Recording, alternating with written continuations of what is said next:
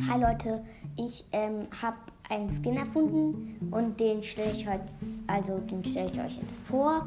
Und der heißt halt Disco Barley. Der ähm, hat halt so ein ähm, Hemd an und so ein eine Hose, die halt zum Hemd passt und hat zwei Disco-Kugeln in der Hand. Dann wirft er die immer und wenn die aufprallen, wisst ihr ja, dass bei den normalen Beile immer so welche Flaschen da ist, dann Gift.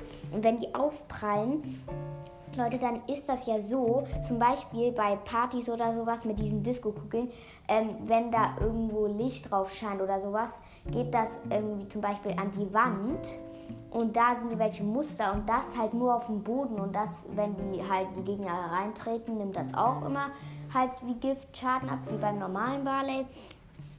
Und als Haare hat er so, so ein, ähm, also so einen gegelten Kopf, ähm, ja, so gegelt und sowas. Das, so sieht er halt aus. Und natürlich ist die Ulti halt, dass er dann ähm, sehr viele Kugeln wirft und er kostet 150 Gems.